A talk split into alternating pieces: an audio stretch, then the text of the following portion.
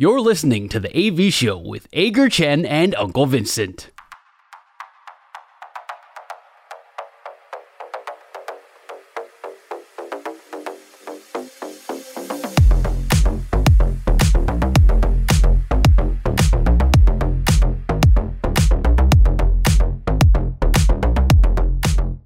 本周爽不爽是我们节目的第一个单元，分享上个星期发生在自己身上最爽的事情，还有最不爽的事情，不一定要跟运动有关，可以像刚刚一样讲小吃，但是只要说完了能够让你开心就好。你上个礼拜最爽的事情是什么？也是跟新事物的接受度有关哦。你玩桌游吗？完全不玩，不是你桌游这种东西，扑克牌算不算桌游？也是一种，也是一种。大富翁算不算？是啊，大富翁算。对对对，我的桌游大概局就就局限于大富翁吧。我上个礼拜刚好，你既然讲到大富翁了，玩到一个类似有点现实经营版的大富翁桌游.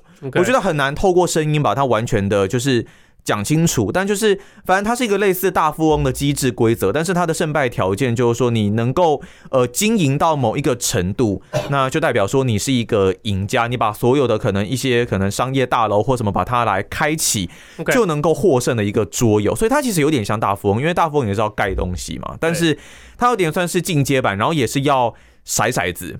只是我我原本其实我蛮抗拒桌游的，我曾经接受过的都是那种很简单的，基本上桌游应该就都不脱嗯卡牌战斗或者是呃骰子骰骰子骰子走圈走走走走路破关的那种，对对对对，就类似这种。但是我原本真的接受的就是那种很简单的卡牌，但是上礼拜我接触到这个用骰子玩的，然后它其实。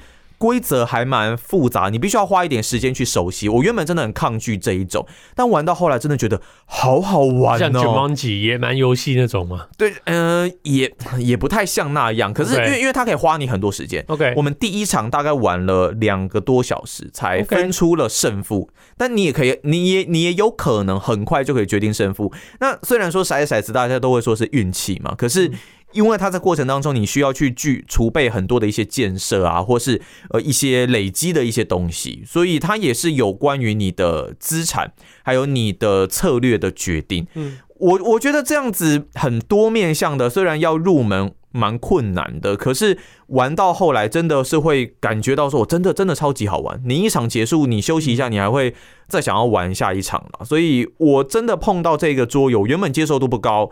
可是到后面真的让我爽度破表。你们几个人玩啊？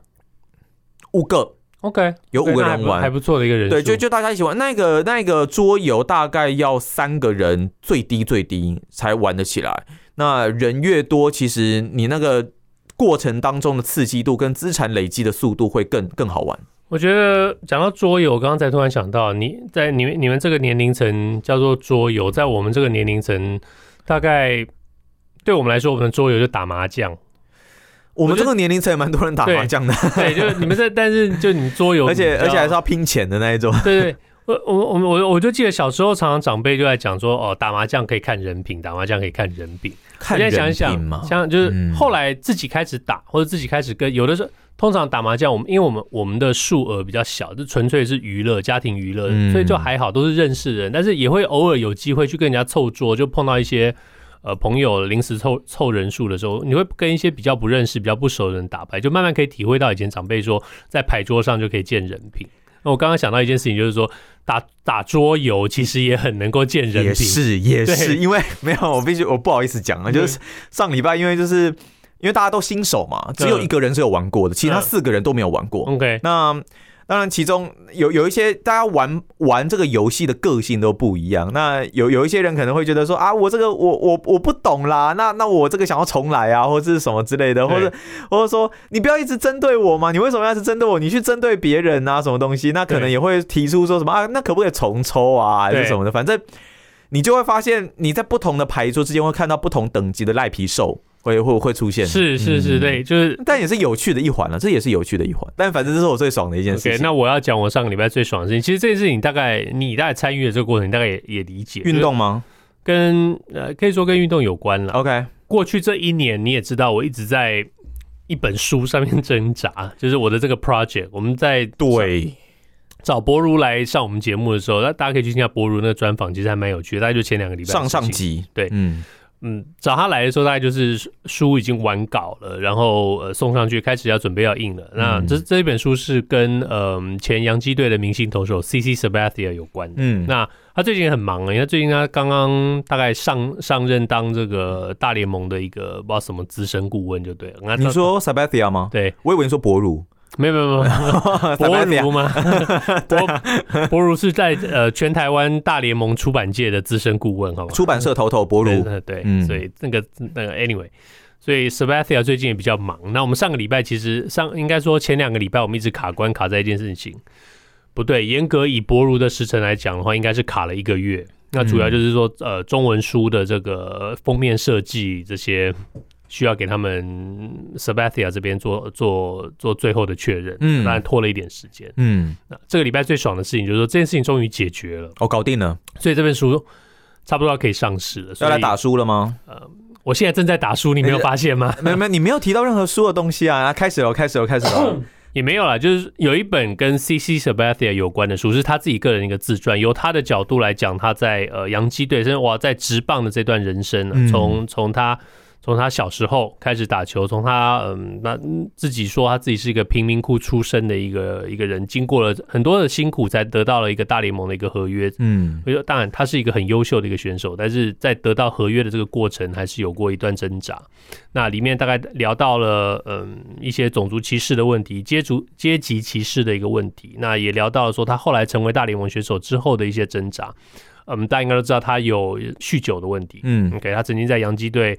季后赛的一个关头就宣布说他要去戒酒，他没办法再继续投下去了。啊，好像有诶、欸，然后好像也有在先发前喝酒，喝醉喝，对对对对对，哦、所以所以呃是一部蛮蛮有趣的书，呃，在在翻译的过程当中，其实也也也蛮有挑战性的，所以很很厚吗？就大概台湾的书大概大概就是那个分量，大概因为你之前大谷翔平那一本比较薄，对不对？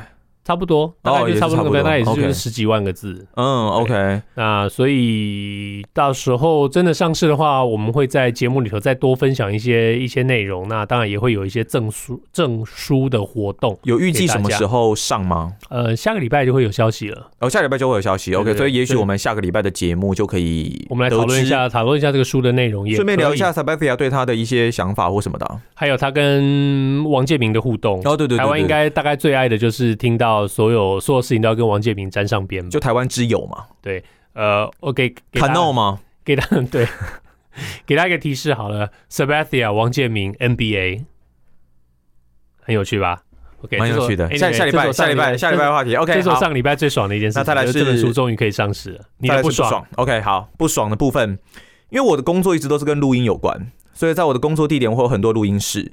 就正常的人应该都知道，说录音室如果门关起来，上面灯如果亮着，录音中理论上是拒绝被打扰的一个状态。那好，今天几天就发生了一件事情是，呃，我在录音的时候，然后我外面也是亮了录音灯。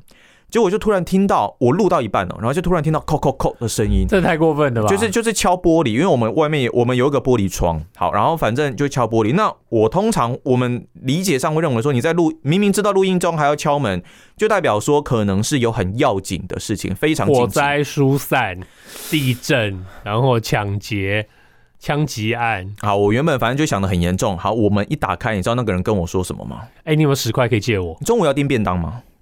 干，差不多嘛，对不对？差不多嘛，对不对？就我觉得说，怎么会这么的？呃，在一个录音的工作场域，你也是内部体系的人，怎么会这么的没有 sense？照理说是跟你同样层级的专业分子，知道这这个地方是干嘛，不是路人来，也不是什么小蜜蜂阿姨来说什么，哎、欸，你要买便当吗？不是。虽然他是新进人员、啊、，OK，但是这一件事情，我认为是，就算你还没进来，你也应该理解事情。是你也不是体制内的人，你也知道这件事情。就录音中灯亮着，怎么会有人跑去敲门？而且。你透过玻璃窗，你明明可以看到我在讲话，为什么你要敲门？结果一开门，好，OK，他开头说啊，不好意思，不好意思，有用吗？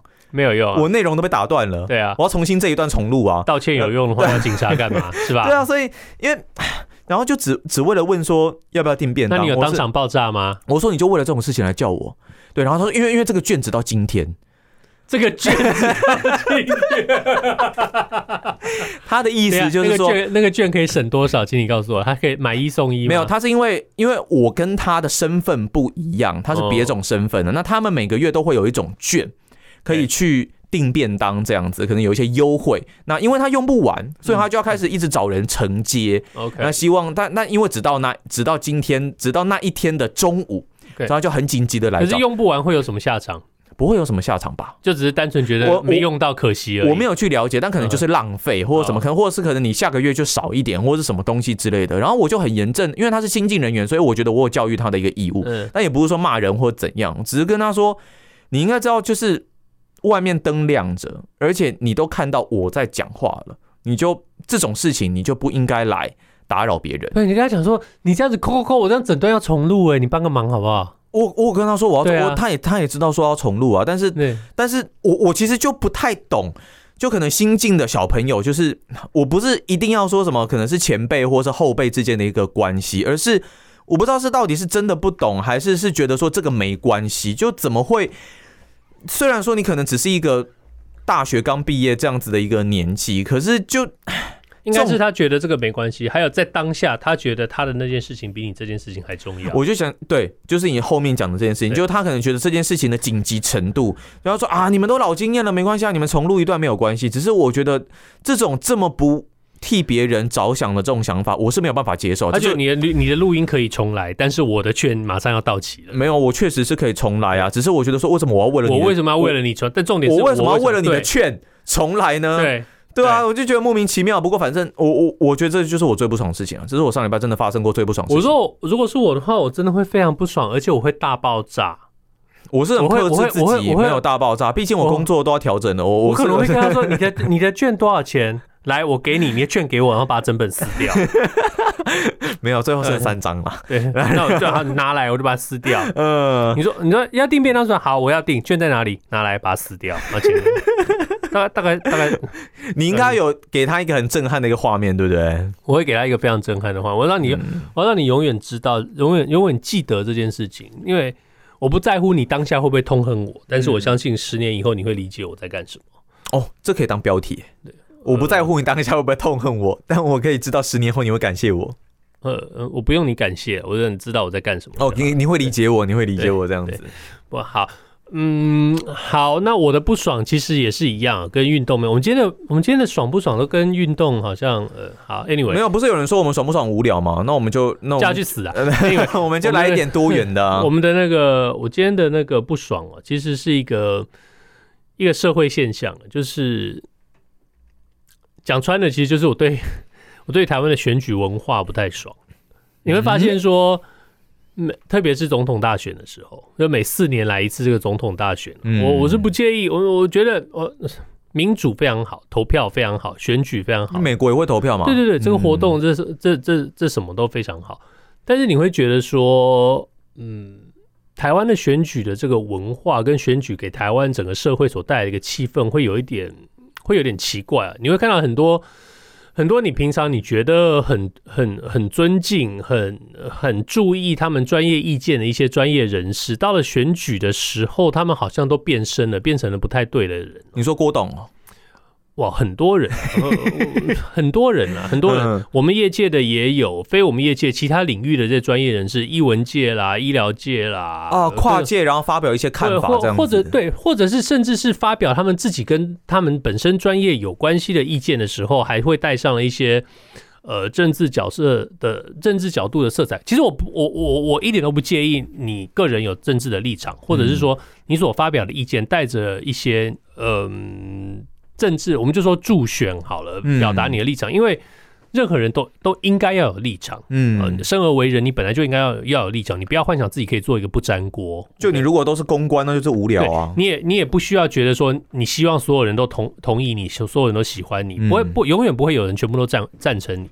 但是我我比较不能理解的是说，在台湾每每到了选举大大型的选举，特别是总统选举的时候，你就会注意，你会发现有很多很多人是，嗯、呃。同样的一件事情，他们用完用立场来决定自己的看法，用立场来决定自己的看法，就是比方说，我今天是某个派别的，我就永远都是站在这一边去想事情，是吗？对，就是我今天，我今天，我今天我们节目好了，今天这样讲，我们今天节目我们邀请了，呃，总我们邀请了民主党的民主党的候选人 A 某、嗯、来上我们节目的时候，共和党的支持者就会来说，我们这个节目啊，运动染上了政治色彩啊，对怎么怎么对，好，下个礼拜的节目我们邀请了共和党的。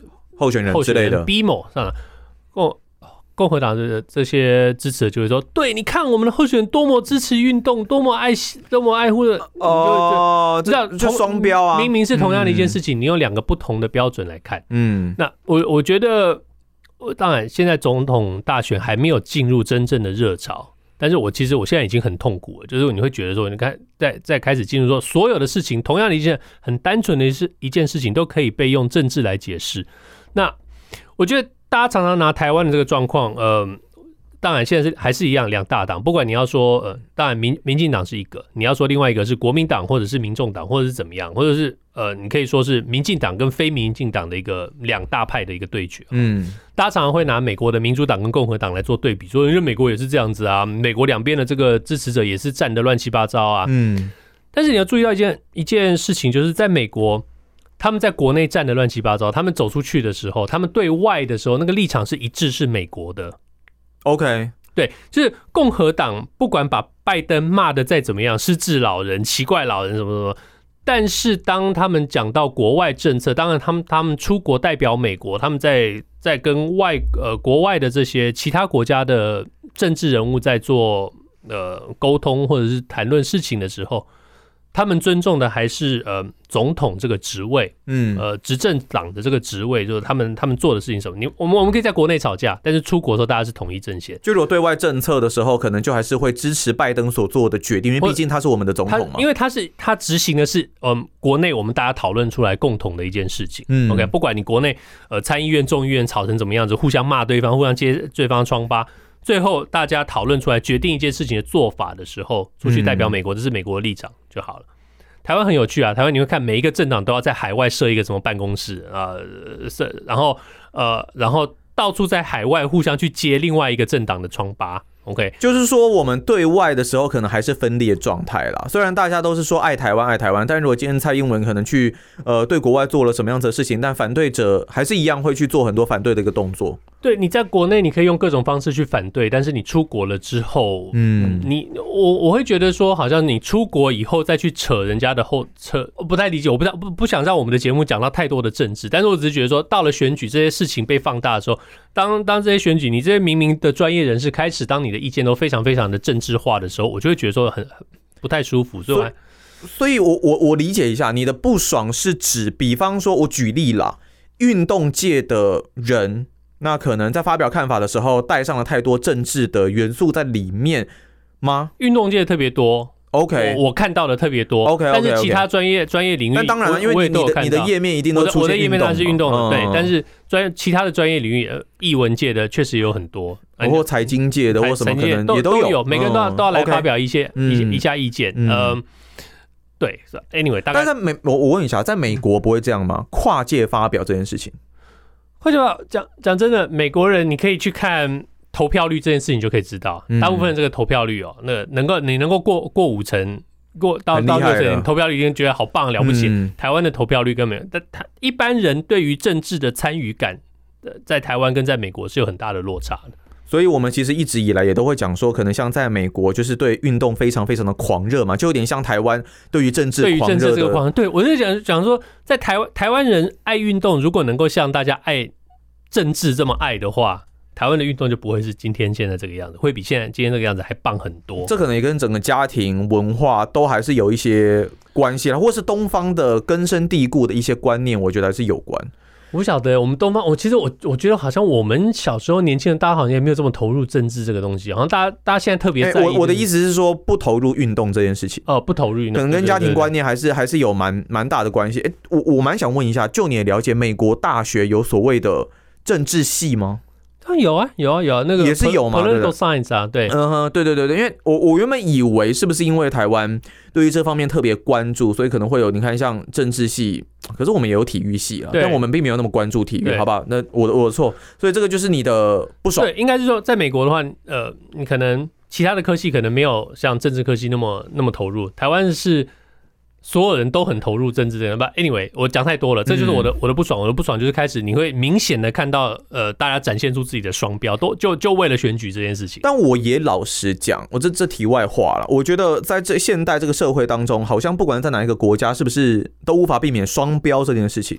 双标要消失，是不是不可？不可能的，是完是完全不可能的，因为如果、嗯、如果没有双标，你就不会有这种什么己所不欲，勿施于人啦，什么严以律己，宽以待人、啊、这些这些成语，这表示说双标这种事情一直存在。哎、欸，等下严以律严以律己，宽以待人，不就是双标吗？对，是，呃、但它是一种双标是反过来的，双标是严以律人，宽以待己。所以严以律己，宽以待人就不算双标。严以律己，宽以待人是一个我们要努力做到的一个目标，就是你要严格要求你自己。